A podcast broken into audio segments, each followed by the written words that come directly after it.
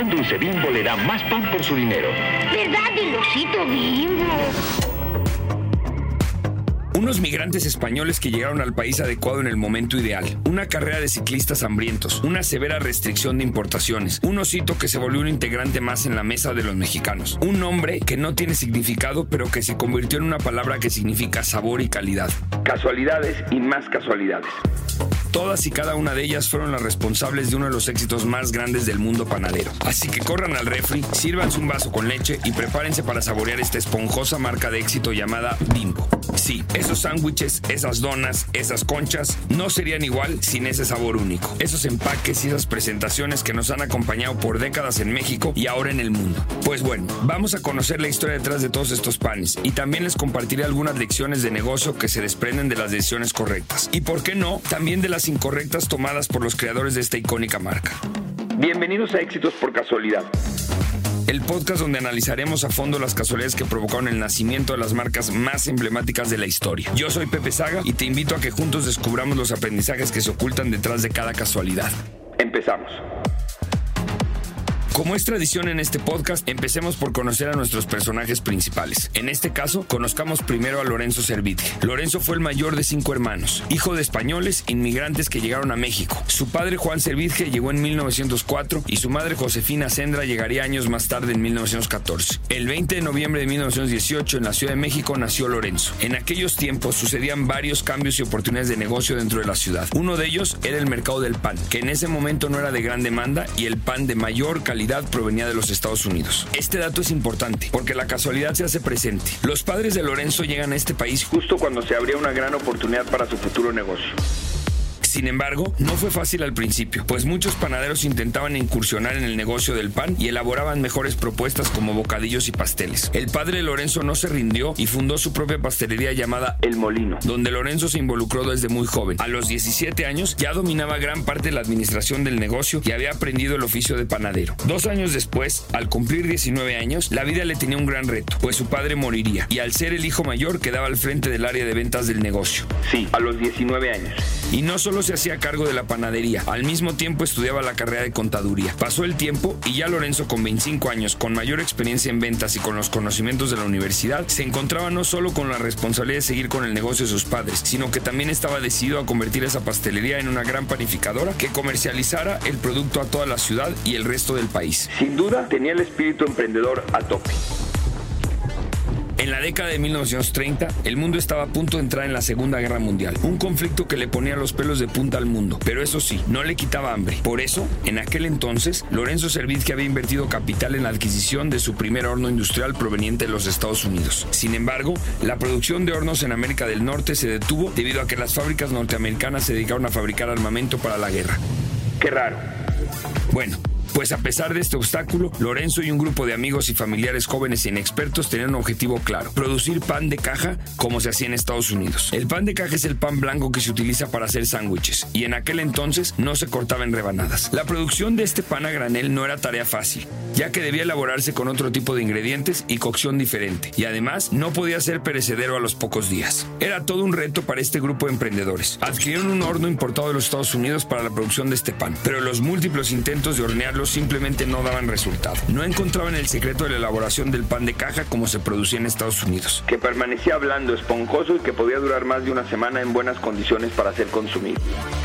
Este grupo de emprendedores sabía que si lograban producir un pan de caja de la misma calidad, serían pioneros en la industria panificadora mexicana y serían ellos quienes surtieran el pan de caja en México, llevándose jugosas ganancias. La solución llegó meses después cuando modificaron los ingredientes y cambiaron el empaque que se hacía en cajas por una bolsa plástica sellada. Lotería. El pan se conservaba más fresco durante más tiempo. Habían logrado producir el pan de caja perfecto. Lorenzo Servidje, con tan solo 26 años, y su grupo de socios, Jaime Sendra y José Mata, iniciaron su primer negocio de distribución de pan a granel en México. Aquí cabe subrayar una gran casualidad, pues si la Segunda Guerra Mundial no hubiera ocurrido justo en ese momento, no habría orillado a los socios a buscar soluciones alternas. Sin duda la historia hubiera sido muy diferente. Así este equipo trabajó aproximadamente dos años. Con las ganancias obtenidas de la distribución de pan de caja, pudieron comprar más equipos industriales para producir más pan. Tiempo después solicitaron la ayuda de Alfonso Velasco, un ingeniero y miembro de una familia de panaderos, para unirse al equipo y fortalecer su iniciativa. En esos tiempos se dice que una gran casualidad tocó a la puerta de los socios. Recibieron un pedido de 10.000 panes para abastecer a los participantes de una carrera ciclista en la Ciudad de México. Vaya que estaban hambrientos. Esta oportunidad llevó a Bimbo a adquirir maquinaria y tecnología de última generación para producir grandes cantidades de pan de manera eficiente. Con más clientes y tiendas que abastecer, la producción en la pastelería de Lorenzo ya no era suficiente. Era hora de crecer. Juntos buscaron clientes, financiamiento, equipo y espacios para construir la primera planta de producción. Finalmente, en el año 1945, fundaron Panificación Bimbo. Ok, todo muy bien, pero momento, falta algo. ¿Cómo llegaron al nombre de Bimbo? La historia es bastante curiosa. Resulta que los fundadores de la empresa mexicana de panificación Grupo Bimbo quisieron encontrar un nombre pegajoso y fácil de recordar para su marca, por lo que organizaron un concurso entre sus empleados. Cuenta la leyenda que uno de los trabajadores sugirió el nombre Bimbo inspirado en la palabra italiano bambino, que significa niño pequeño. La idea era que el pan Bimbo sería suave y fácil de comer para los niños pequeños, lo que hizo que el nombre encajara perfectamente con la visión de la empresa. Casualmente la palabra Bimbo es fácil de pronunciar y recordar en varios idiomas, Lo que ayudó a la marca a expandirse a nivel internacional nacional. Los fundadores de Grupo Bimbo quedaron encantados con la sugerencia de su empleado y pronto se convirtió en el nombre oficial de la marca. Y así nació el pan Bimbo que todos conocemos y amamos hoy en día. Bimbo siguió creciendo y esto llevó a los socios a buscar cómo crecer y bueno, resulta que gracias a la ayuda financiera y al terreno facilitado por Daniel Montul, el suegro de Lorenzo Servitje, se pudo construir la primera planta de Bimbo. El financiamiento fue posible gracias a la confianza de ser parte de la familia y además se obtuvo un préstamo bancario Para completar los recursos necesarios. El diseño de la primera planta estuvo a cargo de un arquitecto amigo de la familia, lo que refleja cómo Bimbo se consolidó gracias a la confianza entre amigos y familiares que fueron hombres de palabra. Después de un tiempo, otros socios familiares decidieron tocar puertas a cientos de comercios de la capital para ofrecer los productos Bimbo. Visitaban panaderías, tiendas de abarrotes y otros comercios para promover sus productos. Fue en ese momento cuando empezaron a pensar cómo podrían mejorar su imagen y se les ocurrió incorporar un personaje con el que pudieran identificar el pan. Sí, así es, El mismísimo y legendario y simpático Osito Bimbo.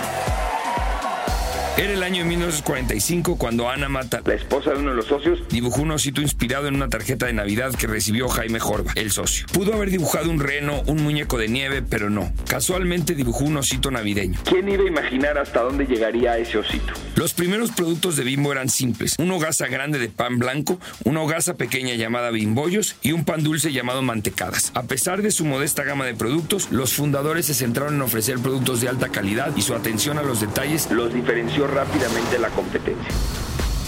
Sin embargo, en los primeros años de expansión, Bimbo enfrentó desafíos logísticos al entregar sus productos a los minoristas locales. Para superar este problema, la empresa ideó una solución innovadora. Crearon sus propios camiones de reparto. Esta decisión fortuita no solo mejoró la distribución, sino que también sirvió como una plataforma de publicidad móvil, con el logotipo de Bimbo destacando en cada camión. Qué inteligentes, ¿no? En los años 50, Bimbo tenía apenas 34 empleados y solicitaron hornos y equipos en Estados Unidos de nuevo.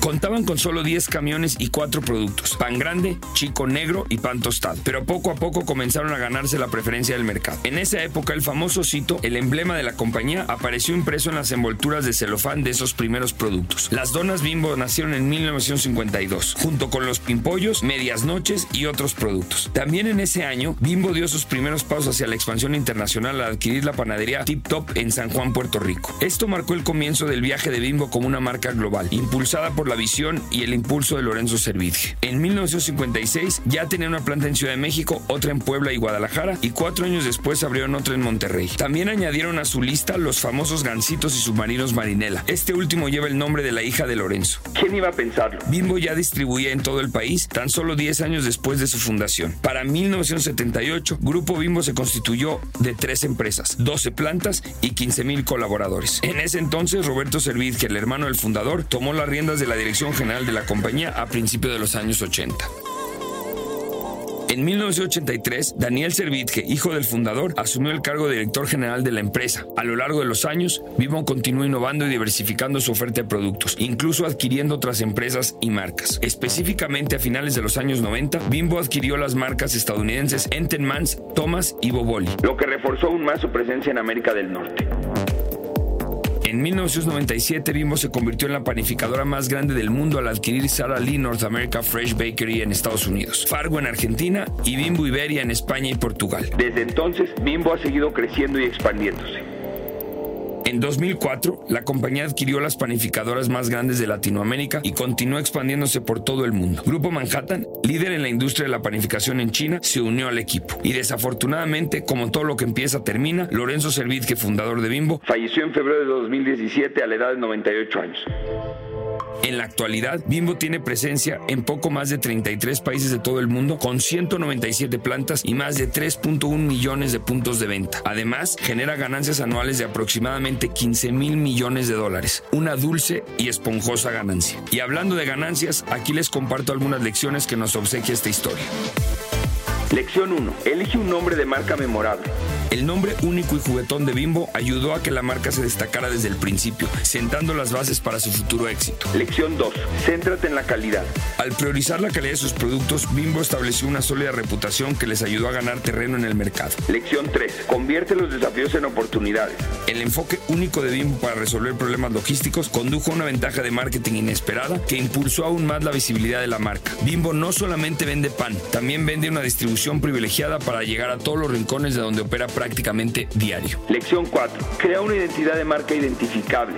La simpática mascota de Bimbo desempeñó un papel crucial en el establecimiento de la imagen familiar de la marca, resonando entre los consumidores y fomentando la lealtad. Lección 5. Sea ambicioso y piensa en grande. Los primeros esfuerzos de expansión de Bimbo sentaron las bases para su crecimiento futuro, demostrando la importancia de establecer metas ambiciosas. Lección 6. Adopta la diversificación en las adquisiciones estratégicas. La expansión de Bimbo a través de adquisiciones permitió a la empresa ingresar a nuevos mercados y ampliar su cartera de productos, asegurando un crecimiento y relevancia continuos.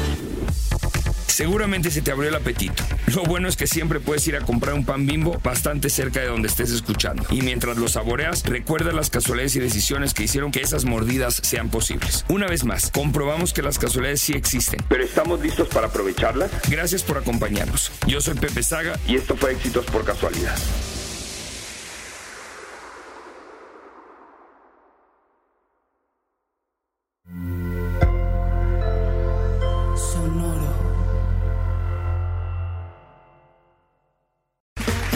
Okay, round two. Name something that's not boring. A laundry? Ooh, a book club. Computer solitaire, huh? Ah, oh, sorry, we were looking for Chumba Casino. That's right. ChumbaCasino.com has over 100 casino style games. Join today and play for free for your chance to redeem some serious prizes. ChumbaCasino.com. No purchase necessary. Full prohibited by law. 18 plus terms and conditions apply. See website for details.